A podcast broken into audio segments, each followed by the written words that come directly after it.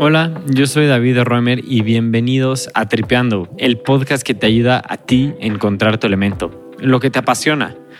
Hoy cumplimos 101 episodios y no podríamos estar más emocionados porque vamos a celebrarlo con nuestro invitado de hoy, Mario Chamorro. Mario es un súper emprendedor colombiano que acaba de fundar Oye, una aplicación interactiva de wellness bilingüe en conjunto con nada más y nada menos que J Balvin. El objetivo de Oye es ayudar a las personas que tenemos cualquier tipo de problema de salud mental, creando una comunidad que nos ayude a todos a salir adelante. Además de este increíble proyecto que ya escucharán, Mario tiene demasiadas historias que contar. Es de esas personas inquietas que te van a inspirar a querer hacer más.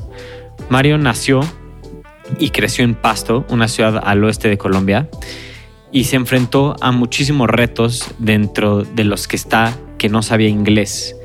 Y terminó estudiando una maestría en Colombia para luego trabajar en Wall Street y luego ser el head de Coursera para todo Latinoamérica. Mario también ha fundado diversos proyectos para crear felicidad sustentable y muchos lo conocen como el embajador de la felicidad. Sin duda es una de las personas más admirables y buena onda con las que he platicado y estoy seguro que te encantará este episodio. Es con mucha emoción que te dejo con Mario Chamorro. Parqueando carros nuevamente, eh, llegó un carro un 24 de diciembre del 2004, eh, una calle que se llama Charles Street. Estaba parqueando carros esta vez en un restaurante iraní que se llamaba Lala Rock. Eh, llega la familia americana, muy lindos, pues con sus corbatas, etcétera. Les abro la puerta y siempre tengo la manía, David, de contar mis sueños. Entonces eh, vi que este carro tenía un sticker que decía Columbia University. Entonces eh, yo le abro la puerta al señor, a la señora y le digo al señor, hey, mi sueño es estudiar en esa universidad. Y él me voltea a ver y me dice despectivamente como que mis hijas estudian ahí, yo no creo que usted pueda hacerlo. Entonces es ahí cuando el terco de Mario dice, ah, no puedo hacerlo, ok. ahí fue cuando recuerdo como que eh, apretar los puños, mirar para el cielo y prometerme que iba a ingresar a esa universidad y pedirle el apoyo a todo el universo, ángeles y, y a todos mis ancestros de que me ayudaran. Hola amigo Mario, ¿Cómo estás? Qué gusto tenerte en Tripeando. Cuéntame, ¿cómo andas? Don David, muy contento de ser eh, parte del episodio 101 de Tripeando. Es verdad. Y de verte eh, nuevamente. No, pues de verdad el, el gusto es mío porque sin duda el 101 es un episodio muy especial y estoy muy contento de poder platicar contigo, Mario. Y quería empezar esta charla adentrándome un poco a tus raíces. Y sé que eres de Pasto, Colombia, y quería que me dibujaras cómo es Pasto para alguien que no lo conoce. Bueno, un, eh, saludo pues para toda la audiencia de, Tripeando. Eh, soy colombiano de la ciudad Pasto, no, que es una ciudad que queda en el sur oeste de Colombia, en la frontera con el Ecuador.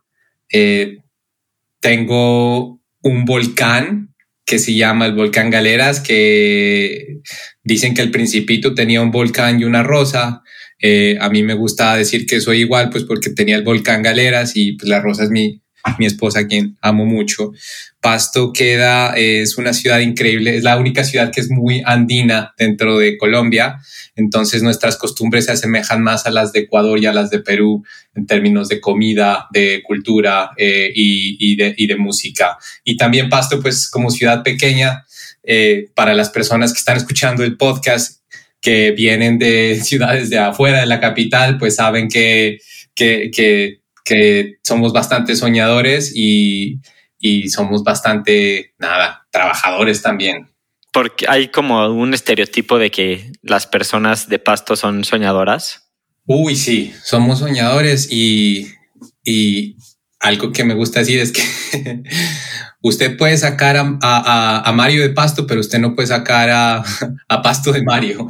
Eh, creo que todos esos sueños eh, al lado, inspirados por este volcán y tenemos un carnaval gigantesco también que es lleno de artistas. Para darte una idea, hay 5.000 artistas dentro de mi ciudad, eh, desde escultores, músicos, bailarines y cada año, en la primera semana de enero, tenemos un festival gigantesco donde todos salimos a compartir pues nuestros diferentes eh, arte y yo creo que ese mundo que es bastante, eh, bastante whimsical, que es en inglés, eh, bastante como soñador, es lo que a uno lo pone en unas sintonías como interesantes de ver al mundo de una manera muy amorosa. Qué, qué, increíble. Como la mayoría de los que nos escuchan son mexicanos y Supongo que la mayoría de las personas no habían escuchado de Pasto, pero sin duda pintas una imagen muy interesante para que todos nos metamos a investigar un poco más. Pero quería preguntarte cómo es crecer ahí, o sea, cómo fue tu infancia, cómo fue, ¿es tranquila la vida en Pasto? Tengo 41 años al día de hoy, entonces nací en el 80. Eh, Pasto por ser... Eh, ciudad pequeña, la vida era tranquila, eh, era mucha comunidad eh, también, pero de igual manera los 80s y los 90s en Colombia fueron complejos por cuestiones de narcotráfico y guerrillas en Colombia. Entonces, pues también mi departamento se vio afectado, pues también por eso. Eh, pero la niñez pues fue pues muy bonita.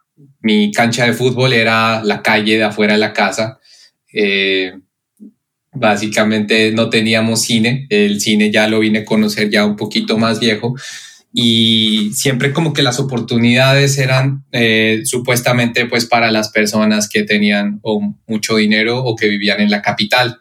Eh, entonces, parte, un recuerdo de mi niñez que me, lo, que, me, que me lo recordó mi mamá, de hecho hace poco, es que en uno, en un en una, fui a un colegio jesuita. Eh, en este momento no soy católico, soy espiritual, más no religioso, para claridad de, la audiencia. Pero en estos retiros que nos hacían de niños, a los 8 o 9 años, escribí la típica pregunta de qué quieres hacer cuando seas grande y mi respuesta fue que quería hacer al mundo feliz. Y mi mamá hace poco se encontró este escrito y, pues me lo, me lo compartió.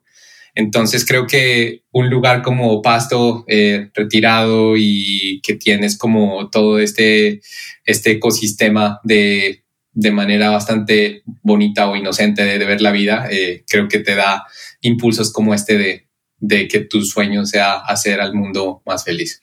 Qué increíble ese mensaje que encontró tu mamá, porque además la felicidad es algo que ha resurgido mucho en tu carrera profesional, que me encantaría luego meternos a esa parte de tu carrera. Em, pero me quiero adentrar un poco en la vida de Mario, porque sin duda es digna de contar. Y recuerdo que cuando tomaste tu examen de lo que aquí en México se conoce como preparatoria, no te pintaban muy buenas opciones para tu futuro. Y tomaste otra decisión. No si puedes contarnos un poco de cómo fue esa experiencia. Ah, sí, en Colombia el examen se llama el ICFES y cuando terminas la preparatoria, este examen te define a qué universidad vas a ir o a qué, o, qué universidad no puedes ir. En el caso mío, saqué uno de los peores puntajes de este, de este, de este examen y, y es interesante, David, porque en ese momento tenías, bueno, yo tenía 16 años y la gente te dice más o menos tu futuro está en el resultado de este examen. Y cuando esto sucede, a mí me dicen mis profesores, eh, mis amigos y familiares que básicamente no había futuro para mí y que mi futuro era cuidar eh, a las vaquitas. Mi papá trabaja en en diferentes, trabajaba, pues ya tiene 82 años, trabaja en diferentes fincas. Entonces, básicamente la respuesta a ellos fue mal puntaje, ok, vete a cuidar el campo. ¿Y tú qué pensaste? O sea, ¿qué fue lo que te surgió cuando te dijeron eso? Al principio, mucho mucha como decepción de mí mismo y mucha vergüenza de mí mismo y también como si de alguna manera te cortaran como las alas y por el otro lado miras a tus amigos que están festejando que tienen un puntaje pues mucho más alto y que van a ir a la universidad de sus sueños entonces eh, vinieron muchas dudas y recuerdo que una persona, eh, Giovanni Pérez, un amigo mío del colegio, que era pues el, el, típico persona que es muy estudioso y que le va bien en todos los exámenes. Cuando todos estaban celebrando, recuerdo que él me agarró del brazo y me llevó a, a las gradas y se sentó conmigo y me dio un, un, pep talk o básicamente como que me empezó como a decirme que, que, que, que el examen, el resultado del examen no, no decía nada de sobre lo que iba a ser, sobre quién era yo. Y creo que en ese momento eh, me levantó mucho el ánimo y, y posteriormente a eso yo siempre tenía una costumbre, o tengo, porque hasta el día de hoy la tengo, David, y es que siempre que estoy confundido me voy a, una, a, la montaña. Eh, en ese momento vivía cerca a una montaña, tenía dos perritos y me fui caminando hasta el tope de la montaña y me sentaba ya a pensar qué hacer con la vida y regresé de la montaña con buena onda a decir este resultado de no me va a definir y por el contrario decidí mudarme a Bogotá, así, eh, a la capital de Colombia. Así que a mis 16 años, eh, cuando todos decían que no tenía futuro, eh, decidí mudarme para Bogotá a buscar un nuevo futuro. ¿Y cómo fue tu experiencia, o sea, de tomar una decisión tan complicada de mudarte fuera de tu casa y, e irte a Bogotá? fue difícil? ¿O esta, también esta, esta subida a la montaña sí te, te dio claridad o todavía estabas lleno de dudas? Estaba lleno de dudas, pero llegas con ideas y, y hasta ahora, lo que te digo, uno de los ejercicios que tengo es cuando estoy, estoy lleno de dudas, que es generalmente todos los días, eh, voy a la montaña y, y, y pienso. Eso me, me, ayuda a dar claridad. Entonces, eh, eso por un lado y por el otro lado siempre eh, David he tenido em, algo que yo le digo la junta directiva personal. Entonces, eh, sabes que las compañías tienen juntas directivas que les dicen hay que rendirles cuentas y les dicen si están haciendo bien o mal. En el caso mío, mi abuelo, recuerdo que se llamaba Eduardo Ordóñez, mi abuelo siempre me decía que tuviera el radar prendido para conocer gente interesante y que cuando conociera gente interesante eh, y si sentía desde el corazón que ellos tenían un buen corazón, eh, me asegurara de tomarme un cafecito con ellos o de irme a una caminata. Entonces, eh, es una práctica que tengo desde, desde, muy, desde adolescente. Entonces, cuando bajé la montaña, dije, de pronto este resultado no me va a definir y me fui a caminar con un par de personas que sabía que eran interesantes y buen corazón y es en ese momento cuando decido eh, ir a Bogotá y mi mamá pues me apoyó con esta idea, entonces fue, no, no fue muy difícil la decisión. No sé si tu examen te había definido, pero o sea, estoy pensando que puede que no hayas sido tan buen estudiante en preparatoria, pero llegas a la universidad y evolucionas como estudiante, o sea, cambia ese mindset de yo quiero hacer algo más académico o seguiste buscando otras opciones para tu futuro? Para poder mudarme a Bogotá, tuve que aplicar a una universidad eh, para tener como el argumento de, de, la mudanza. Y no tenía ni idea qué estudiar, para ser honesto, David. Entonces, eh, para las personas que no saben qué estudiar, en el caso mío, pues terminan estudiando administración de empresas. Entonces apliqué administración de, porque quería ser veterinario y mi abuelo, el que te dije, ah, me llevó a, a, ver cuando abrían una vaquita y yo dije, uy, no, yo no quiero ser veterinario. Entonces, ser veterinario es más que consentir a un perrito, ¿no? Eh, entonces después dije que quería hacer, eh, fin, pues trabajar en fincas como mi papá y recuerdo que me dijeron, pero pues tu familia no tiene ni una finca, entonces vas a, vas a estudiar para nada. Entonces, con esa, yo dije, bueno, lo que me queda es administración de empresas. Entonces me fui a estudiar administración de empresas, me recibieron en una universidad, eh, pues, la universidad que casi que no recibe a nadie, esa, pues, perdón, que recibe a todo el mundo, esa fue la universidad pues que me recibió a mí. Y, así me mudé a Bogotá y empecé a estudiar.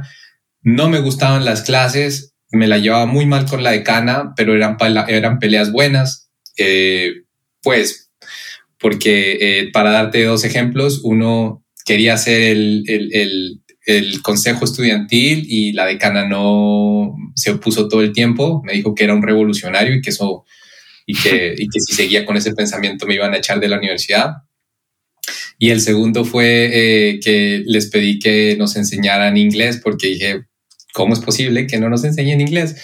Y nos dijo que si quería aprender inglés, que tomara cursos afuera de la universidad. Entonces, con estas, eh, con estas peleas, básicamente tomé una decisión y dije, bueno, eh, vengo a la universidad solo a cumplir lo que tengo que hacer y mis papás van a estar contentos que termine esta universidad, pero me voy a dedicar a cosas que me gusten más. Entonces, empecé a ser curioso, David, y empecé a ser eh, vendedor de puerta a puerta. Entonces vendía objetos como la manito que necesitas para rascarte la espalda eh, o, o, un póster para que te tuviera el vaso. Cosas muy necesarias, pero creo que me ayudaron mucho a quitarme la vergüenza también. Me, me encanta esto que mencionas para ponerte un poco de contexto. Este podcast se llama Tripeando, encuentra tu elemento. Y se llama así porque las personas, o sea, Pau e Íñigo y yo, que somos los tres hosts de este podcast, lo creamos porque en nuestra, hace unos años, igual acabando la universidad, no encontrábamos qué queríamos hacer con nuestra vida. Ya igual habíamos estudiado cada quien sus cosas y era muy difícil encontrar lo que queríamos ser y justo le estamos hablando a las personas que se encuentran en ese punto de confusión. Que viendo hacia atrás y viendo estos momentos que viviste en la universidad, ¿qué te gustaría transmitirle a Mario de esa edad ahora que ya tienes mucho más conocimiento de hacia dónde fue tu carrera? Mm, es gracioso, eh, David, porque yo todavía creo que eh, no, a veces no tengo conocimiento de, dónde estoy en este momento y para dónde voy. Eh, entonces hay un libro que me gusta mucho que es El hombre en búsqueda del sentido de Viktor Frankl y parte como que del libro es como que a veces te venden la idea que el propósito es como algo gigantesco que tienes que encontrar y que lo sigues, pero lo que a veces genera eso es una reacción negativa porque las personas que no lo tienen claro sienten vergüenza y se sienten, eh, sienten, se sienten mal. Entonces, eh, cuando empiezas a buscar el propósito en el día a día, no el gran propósito gigante, sino en el día a día, creo que cosas interesantes pasan. Y eso es lo que narra este libro, de, de Nombre en Búsqueda de Sentido. Entonces, yo lo que le diría a Mario más joven es, eh, yo le diría que explote más su parte creativa. Por ejemplo, porque todo el mundo tiene sus esquemas racionales y te dicen eh, qué, cuál es la fórmula de éxito para estas personas y seguramente lo hacen de, de, un, viene de un sitio muy amoroso, pero la verdad es que cada camino es supremamente diferente y cuando tienes eh, el foco más bien en encontrar como ese sentido de la vida en el día a día y el propósito en el día a día, en el minuto a minuto, y le das como una, uh, unleash your creativity y tu curiosidad y, y, haces retos y cosas, creo que pasan cosas hermosas. Entonces, eh, creo que Mario de, de la universidad eh, terminó haciendo un poquito de las dos. Uno, como cumpliéndole a la sociedad o a los papás, terminando esta, este, este, este grado de la universidad. Pero por el otro lado, siempre estuve curioseando todos los días. me metí en política, me metí en, bueno, en lo que te imagines a, a, a a, educar perritos, a caminar perros, a dar clases de salsa. Mejor dicho, lo que te imagines, eso estaba haciendo. No, qué increíble. Y sin duda, eso es una filosofía que vale mucho la pena compartir. Y, y sí, o sea, estuve revisando tu, tu historial y, y, tus anécdotas y creo que si nos detenemos en todas, nunca acabamos, pero sin duda increíble todo lo que has vivido y todo lo que has hecho.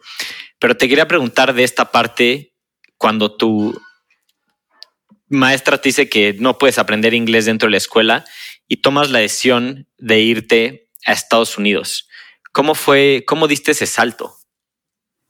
Primero porque después de la universidad, eh, bueno, como te comenté, en los noventas Colombia, mi país estaba en un momento muy complejo. Entonces llegó una persona que empezó a hablar de cómo se podía cambiar el país. Me le acerqué a esta persona y me dijo que se quería lanzar a presidente. Me le uní a su campaña, me pareció diversidísimo estar en una campaña política. Aprendí a hablar en público. Eh, posteriormente esta persona fue elegida como presidente. Trabajé en su gobierno, pero después de tres años de trabajar en este gobierno, eh, me di cuenta que, que no, la vida de servicio público pues de trabajar en el gobierno no era lo que, lo que yo quería. Y cuando te das cuenta de esto es pues a punta de golpetazos, ¿no? No es como, ay, creo que no, sino pues cosas como, como que de pronto amigos con los que creciste, de pronto se, los empezaste a ver como muy enfocados en el poder o cosas de estas a una edad tan temprana como a tus 22, 23 años entonces pensé que sentí, más bien, en vez de pensar que ese no era lo que quería hacer. Entonces nuevamente fui a donde mi mentora de ese momento y mi mentora de ese momento le dije, creo que esto no es para mí. Y ella me preguntó, ¿tú hablas inglés, Mario? Y le dije, no. ¿Tú has vivido en otro país? Le dije, no, tampoco. Entonces me dijo, el mejor consejo que te puedo dar es que renuncies tu trabajo, eh, vende tus cosas y vete a Estados Unidos a aprender inglés. Y en menos de tres meses había renuncié a mi trabajo, vendía mis cosas y estaba en Boston en, en el 2004. ¿Y qué, o sea, qué objetivos tenías? ¿Llegaste a Boston así sin nada? Sin nada. Llegué con 1500 dólares en el bolsillo y. Y a ver qué pasa. Y a ver qué pasa. No hablaba inglés y no, no conocía a nadie. Entonces, eh, pues sí tenía un curso de inglés de dos meses porque con ese fue el que me dieron la visa, eh, pero ya, eso era todo. Y, o sea, ¿dónde fue tu primer trabajo una vez que estuviste ahí? Mi primer trabajo fue parqueando carros, David, eh, como ballet parking. Nunca había experimentado un, invierno en mi vida, eh, entonces llegué para darte una referencia, a mediados de noviembre a Boston. Para las personas que vienen a Estados Unidos, pues ya saben que, o que han venido a Boston, han ido a Boston, saben que noviembre es frío. y a mí me dijeron, no, bueno, un trabajo, parquear carros en la calle. Yo dijo, increíble, ¿cuánto? No, buenísimo. Obviamente nadie quería parquear carros en la calle en el invierno en Boston y pues yo estaba muy contento. De hecho, ese fue mi primer trabajo y cuando empecé a trabajar, mi sueño en ese momento, en diciembre del 2004, era poder trabajar dentro de una estación de gasolina porque por lo menos dentro de la estación de gasolina tenías calorcito y tenías un calentador. Entonces, ese fue mi primer trabajo. Y de pasar de estar en el gobierno de Colombia a estar estacionando coches como ballet parking, o sea, te, ¿Cómo te sentías? ¿Te sentías bien? ¿Te sentías decepcionado? ¿Te sentías motivado?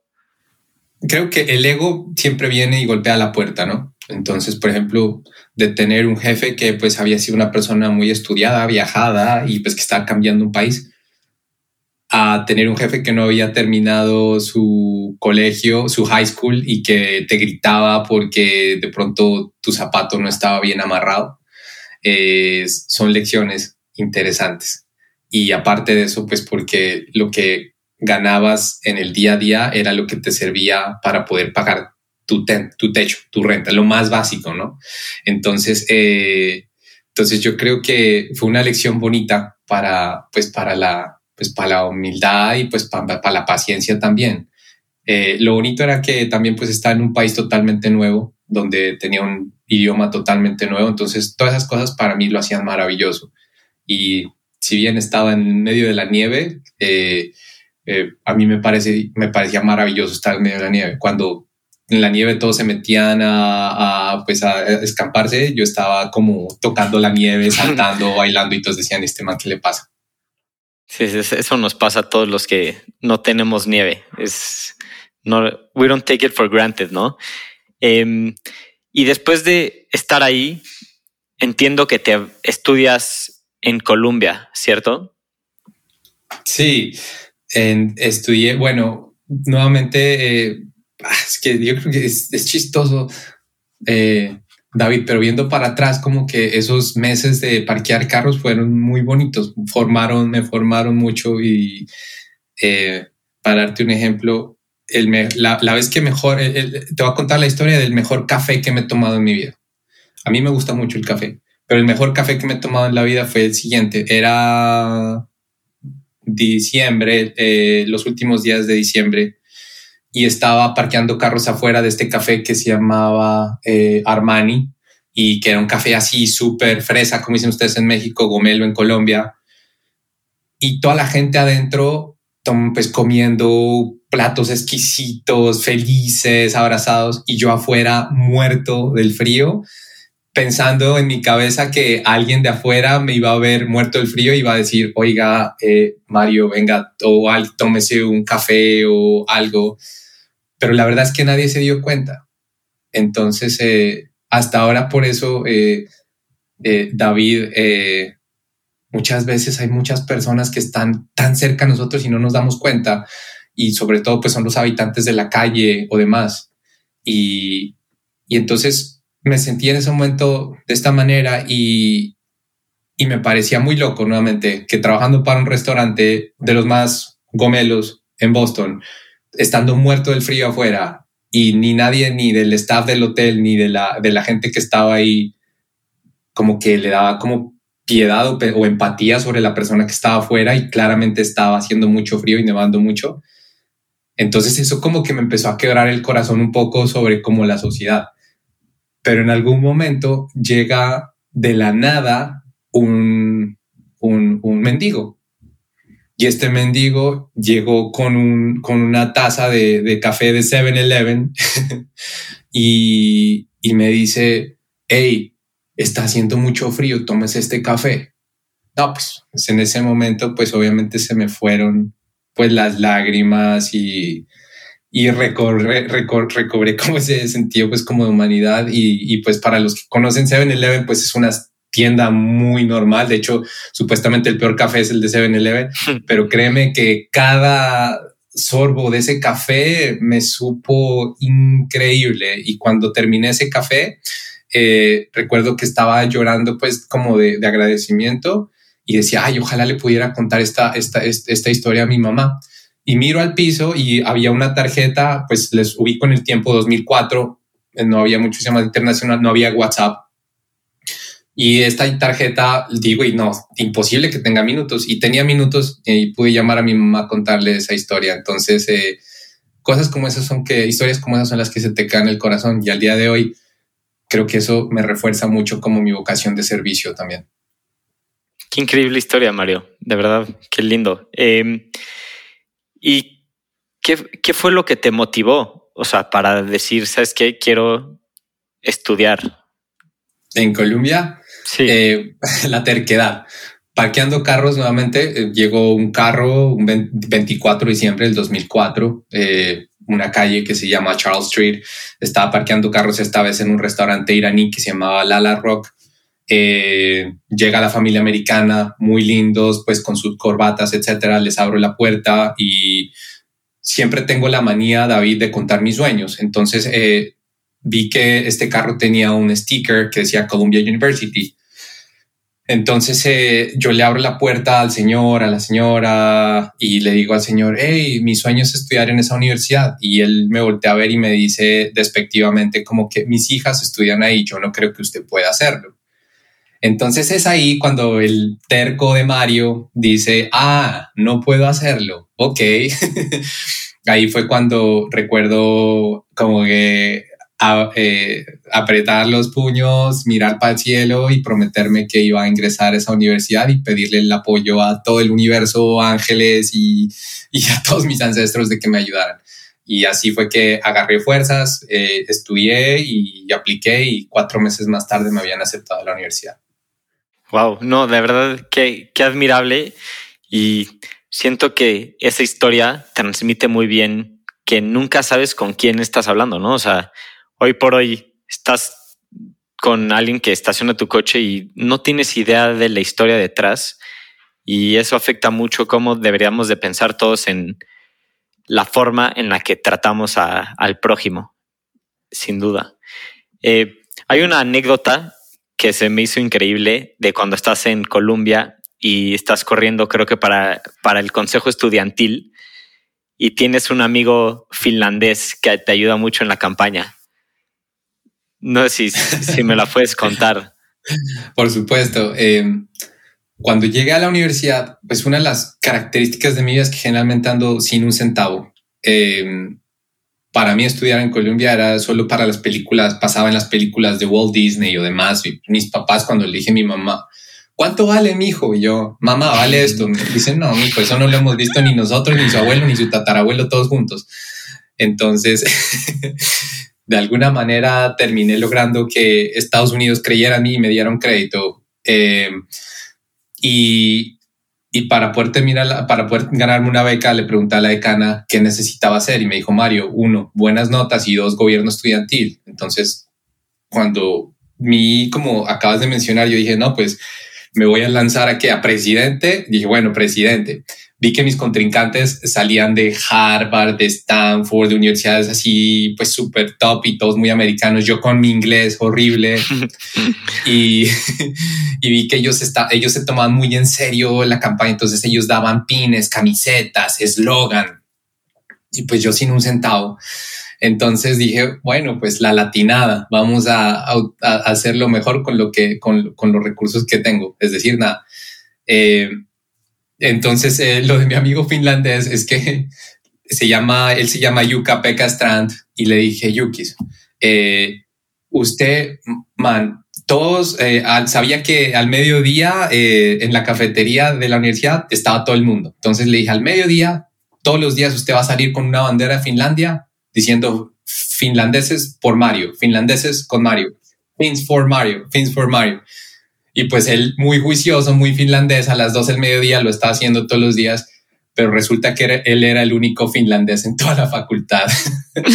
Entonces... está buenísimo. Sí, cosas como esas fueron las que nos ayudaron. Y de hecho, gracias a un mexicano, eh, eh, a dos mexicanos, eh, René y Armando, fue que también me, me ayudaron como a ganar eso. Qué bueno, qué, qué bueno que ganó un latino, ¿no? Eh, Mario, una filosofía muy interesante que he visto que compartes es esta idea de que hay que vivir la vida como si fuéramos un turista, ¿no? Quiero que me cuentes qué significa eso para ti y cómo has podido esparcir ese concepto. Pues mira que nuevamente es eh, en, mi equipo tenemos de aquí de, de Oye, decimos eh, una de nuestras frases es eh, The obstacle is the way, el obstáculo es el camino. Entonces es una frase como bastante estoica de, de Marcos Aurelius y, y lo traigo a colación porque en el 2009 yo estaba trabajando en Wall Street, llegó la crisis financiera y básicamente perdí todo porque, pues porque sí, después les cuento esa historia. Y terminé mudándome a Boston y en ese momento voy a TED, que pues ahí fue donde nos conocimos contigo, David. Eh, pues no en el 2009, sino pues muchos años más tarde, en el 2028, pero en el 2009 fui a este evento de TED en Boston y TED es un sitio increíble porque vienen personas con sus grandes ideas de pues cómo interpretan ellos a su mundo y a su sociedad. Entonces yo dije, si estas personas tienen ideas, estoy seguro que yo puedo tener una idea. Entonces, eh, regresando un día de Nueva York a Boston, me di cuenta que había pasado un buen momento y dije que lo único que había sucedido diferente era que había vivido la ciudad por medio de los ojos de un turista. Es en ese momento cuando se me ocurre la idea de actitud de turista, que es el estado mental que tenemos cuando viajamos.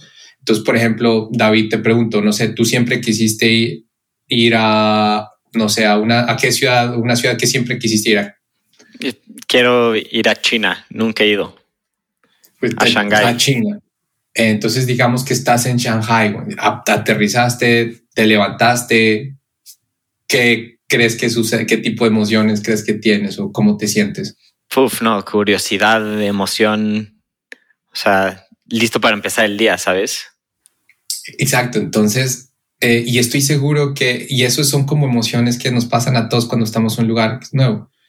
Eh, entonces, para mí la hipótesis era que eso, la, actitud turista es tan solo un estado mental y que lo podemos activar en cualquier momento del día. Y esto puede básicamente eh, hacernos más curiosos, como dices tú. Entonces, por ejemplo, estoy seguro que a veces te levantas en la Ciudad de México y te digo de pronto, hey David, vamos a conocer este sitio. Y dices, no, qué hueva, el tráfico, está lloviendo, no sé qué, pero te estoy seguro que si estamos en Shanghai y te digo, David, vamos a conocer esta cosa, seguramente está lloviendo y está tráfico, pero me dices, vamos de una.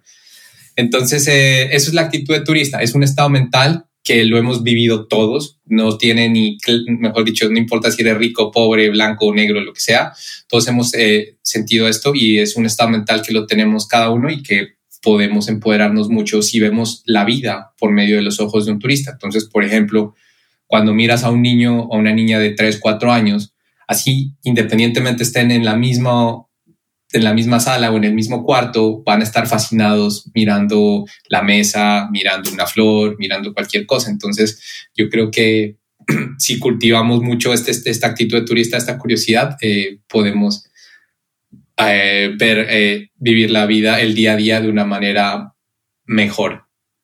Sin duda, no, me, me encanta, me encanta esa filosofía. Es algo que he pensado yo recientemente, ahorita en la Ciudad de México hay muchísimos turistas, muchísimo americano y canadiense y europeo que se han venido como a hacer el remote work. Y pues creo que los que vivimos en la Ciudad de México vemos muchísimos problemas de, del tráfico, de la inseguridad o etcétera. Y como te encuentras a, tantos turistas disfrutando de tu ciudad, sí te hace preguntar de como, ¿por qué no estoy viendo mi ciudad como estas personas? ¿No? ¿Por qué no estoy viviéndolo de la misma manera. Y creo que es, o sea, el haber extraído esa teoría y ese concepto es, increíble y es algo que sin duda todos deberíamos de aplicar.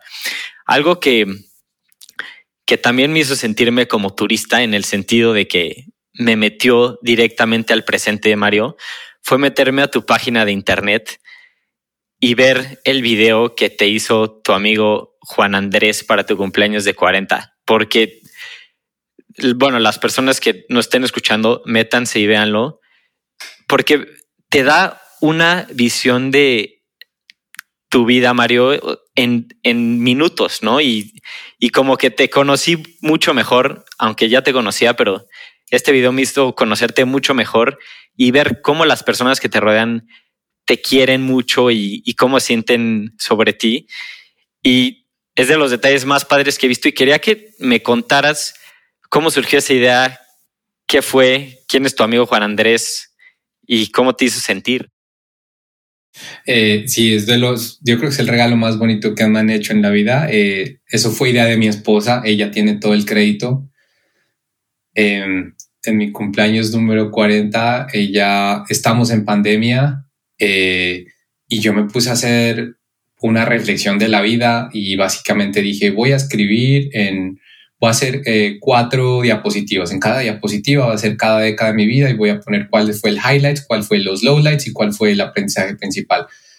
Entonces, mientras hacía este ejercicio, Laura, que es mi esposa, me vio y básicamente conectó a Juan Andrés. Juan Andrés es un de las, yo creo que es la persona más creativa que conozco en la vida, es un músico increíble y lo conocí en en Nueva York porque, eh, bueno, y en Boston, perdón, porque él estudió en, un, en una, en Berkeley School of Music, que es una de las escuelas de música más importantes.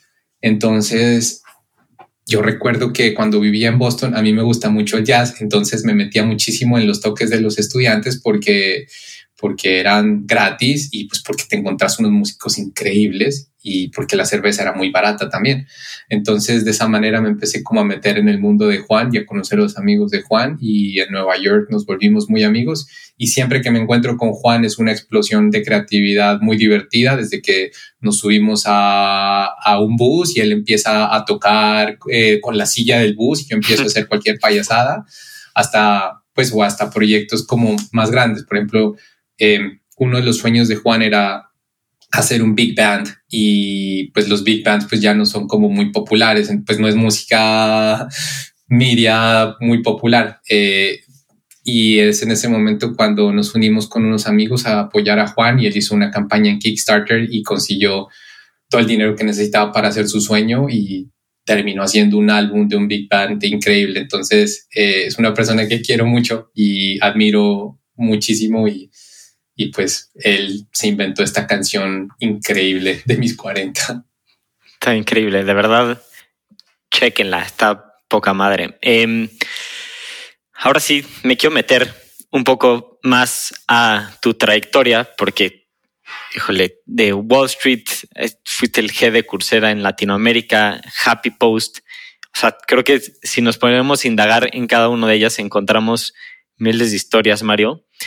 Pero, y ahorita platicaremos de Oye. Y lo que me da curiosidad saber es cómo parece que como que logras cambiar de proyecto y ser exitoso en en cada uno de los proyectos que te has propuesto. Y te quería preguntar, ¿cómo apuntas al cielo y dices, quiero hacer esto y lo voy a hacer y arrancas y lo logras? ¿Cómo piensas para tomar este tipo de decisiones? Yo creo que en vez de pensar es sentir.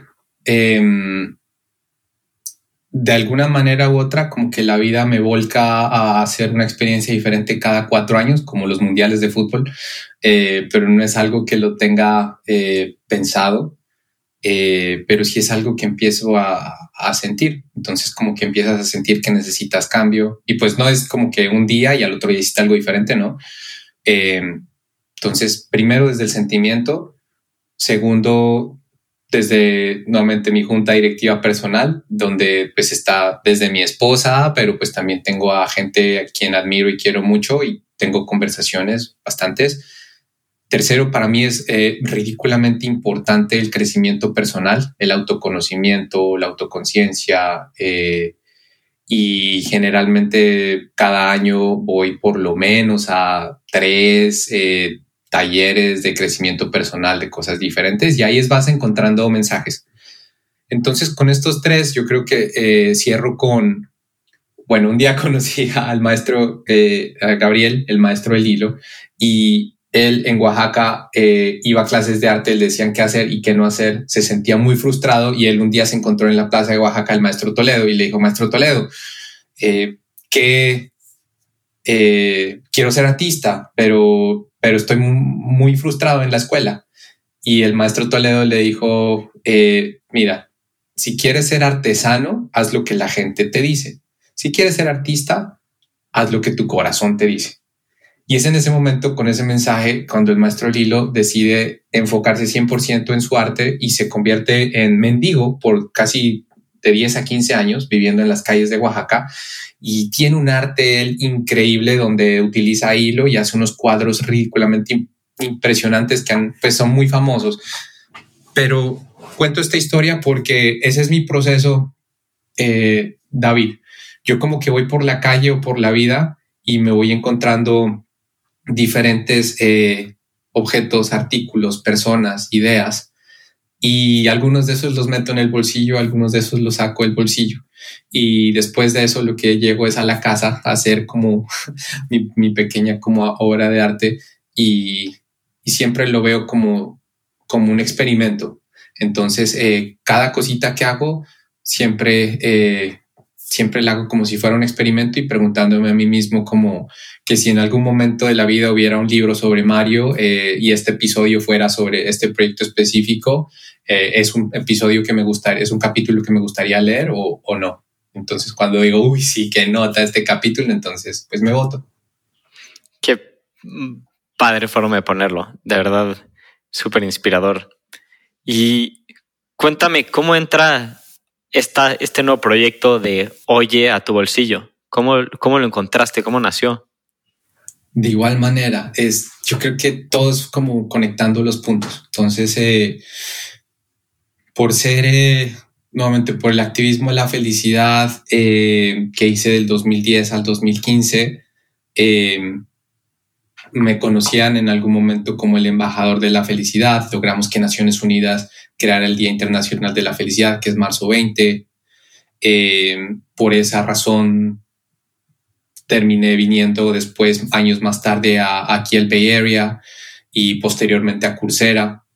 Eh, en el 2017 conocí en Israel a, a una persona que se llama Juan Mora y se convirtió en uno de mis mentores.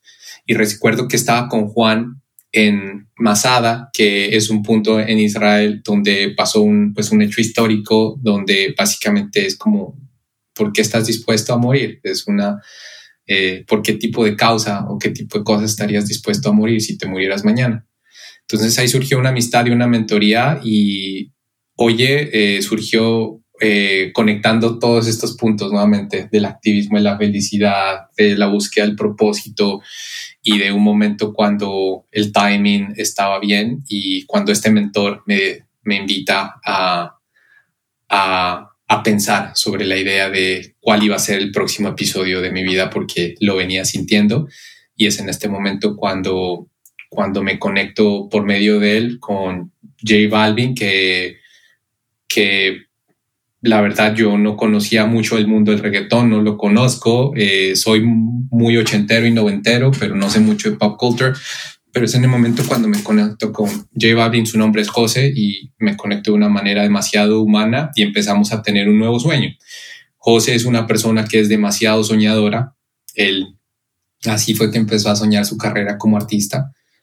Eh, tuvimos una, eh, el día que lo conocí, supuestamente iba a ir solo por un almuerzo y terminé quedándome una semana con, con él y su equipo y tuvimos una conexión eh, súper bonita de, de, compartir visiones, propósito, historias de vida, de dónde veníamos, qué, con qué soñábamos y demás.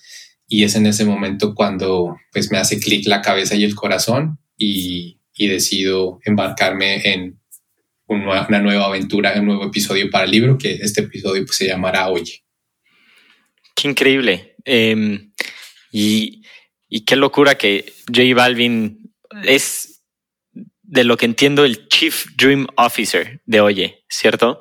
¿Qué, ¿qué significa eso?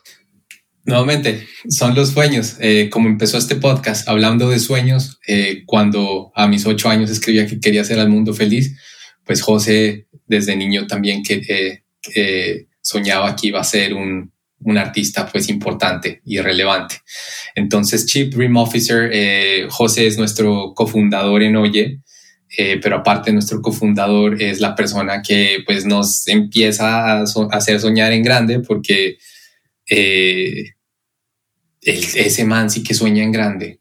Wow, es, muy loco. Entonces, José entró a mi vida como en un momento muy bonito porque me recuerda como esos inicios míos en, en Pasto y demás, porque la verdad, David, es que cuando ya te estás, va, pasan los años, a veces la energía y la gasolina de soñar a veces se te acaba y, y viene la vida y te bofetea otra vez, en este caso por medio de José, y me recordó que hay que seguir soñando.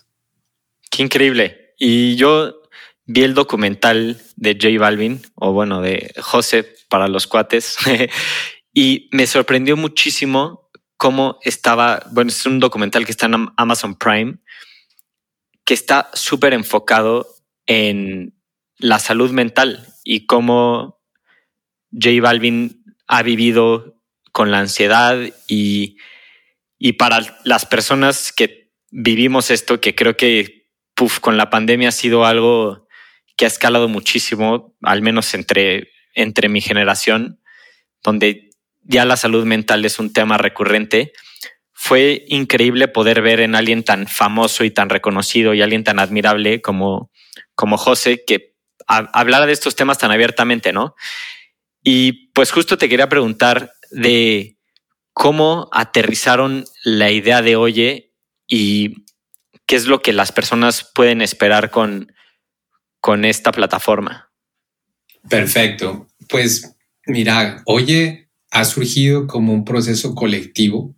Eh, José ha sido definitivamente gran parte de la inspiración y José fue el primer reggaetonero en hablar públicamente de sus retos de salud mental con depresión y ansiedad. Entonces, eh, él se dio cuenta que, pues, primero que todo, eh, él tiene mucha atención por su medio, sus redes y demás, pues mucha gente lo sigue. Pero más importante de eso, se dio cuenta que cuando él empezó a ser vulnerable y a abrirse y, y comentar sus retos, la gente empezó a tener conversaciones sobre salud mental. Entonces él empezaba a recibir mensajes como, oiga, gracias a que usted contó esto, le conté a mi papá que estoy pasando por esto y demás, y se empezaron a, generar todas estas conversaciones pues súper potentes de, vulnerabilidad.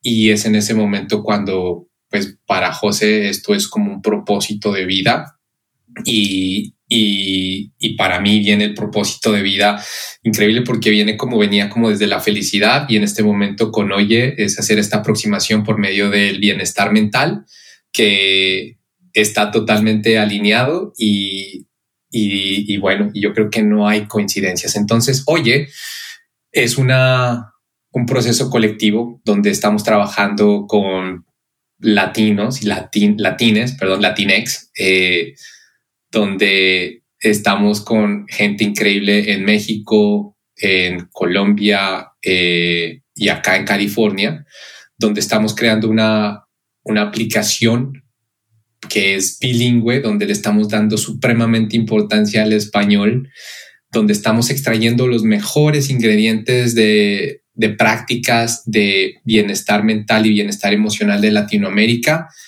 y las estamos compartiendo por medio de esta aplicación. Es decir, es como una como un masterclass, pero de emotional, de bienestar emocional y de y de bienestar mental también. Está increíble. ¿Y cuándo podemos meternos a Oye, las personas que estamos interesadas?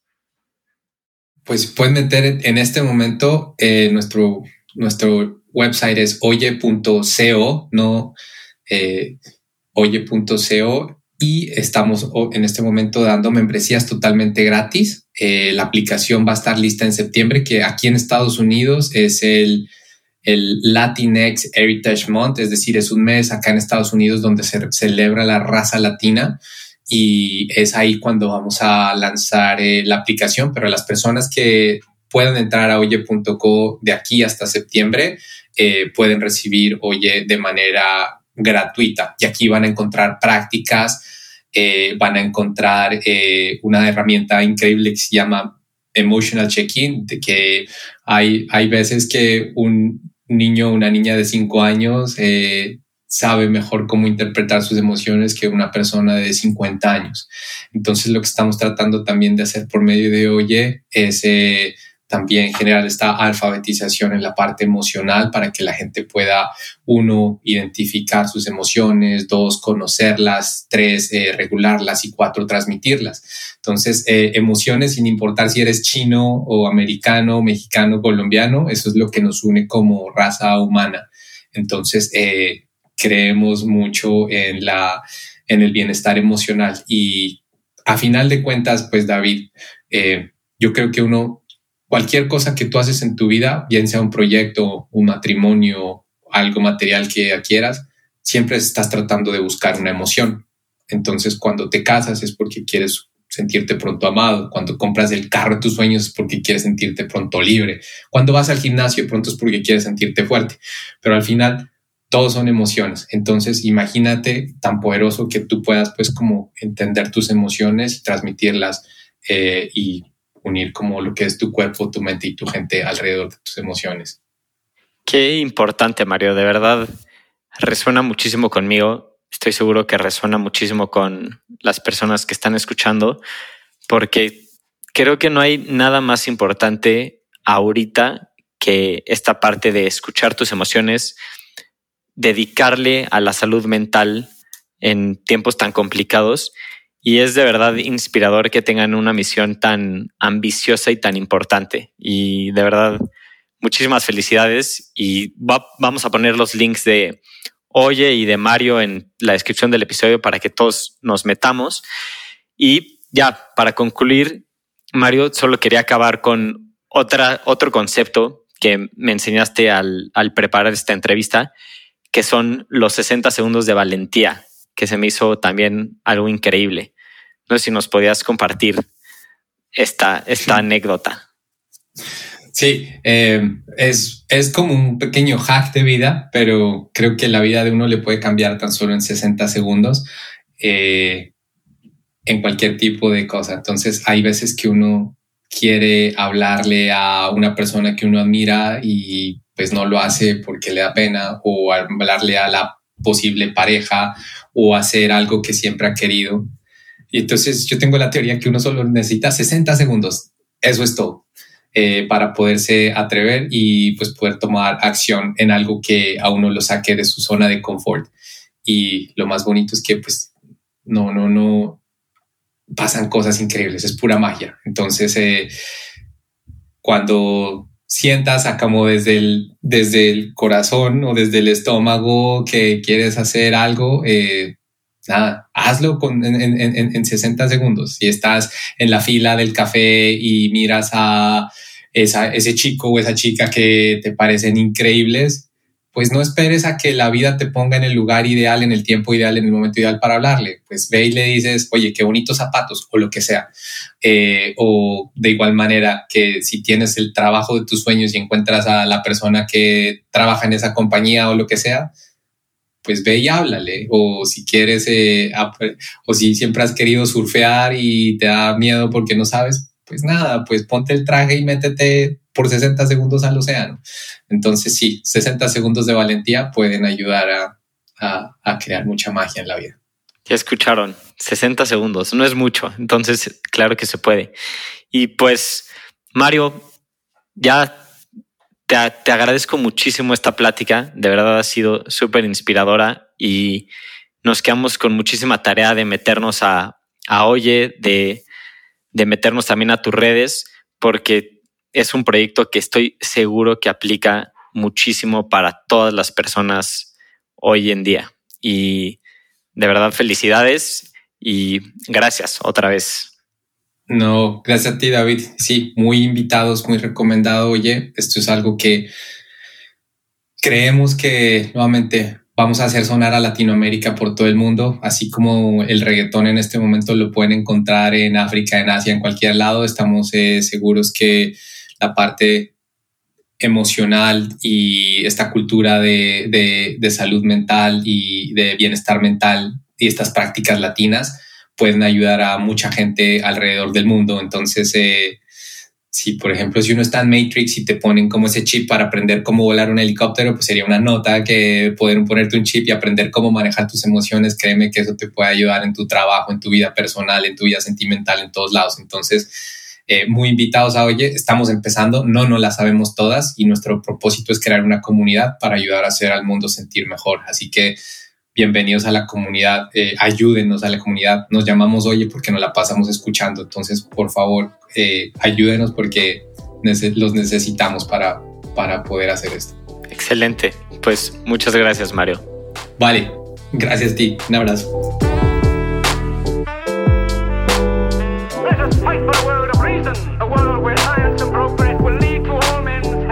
Don't crystallize imagination? I have my mind. The mind needs books like a sword needs a whetstone.